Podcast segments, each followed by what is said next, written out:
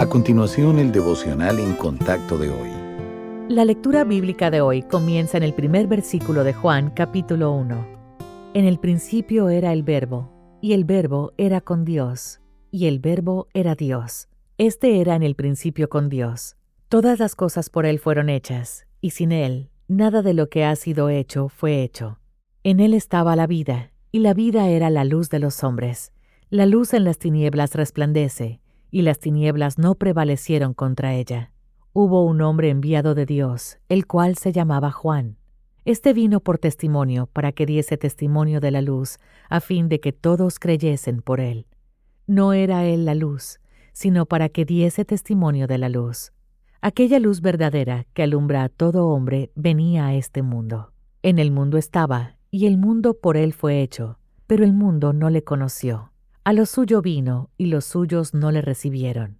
Mas a todos los que le recibieron, a los que creen en su nombre, les dio potestad de ser hechos hijos de Dios, los cuales no son engendrados de sangre, ni de voluntad de carne, ni de voluntad de varón, sino de Dios. Y aquel verbo fue hecho carne, y habitó entre nosotros, y vimos su gloria, gloria como del unigénito del Padre, lleno de gracia y de verdad. Juan dio testimonio de él y clamó diciendo, Este es de quien yo decía, el que viene después de mí es antes de mí, porque era primero que yo.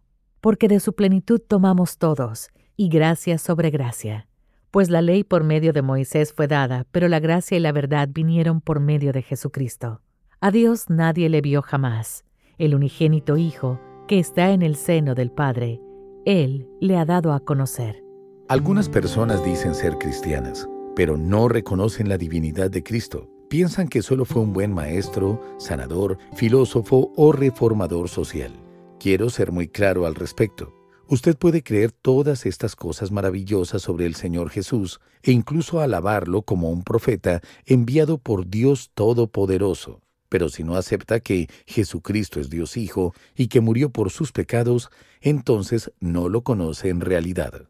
Es verdad que el Señor Jesús era plenamente humano, pero el misterio maravilloso y sobrenatural es que también era plenamente Dios, y creerlo es esencial para entender nuestra salvación. Ahora bien, es posible que usted haya escuchado que el Señor Jesucristo nunca afirmó ser Dios, pero una y otra vez en los Evangelios el Señor se pone en pie de igualdad con el Padre.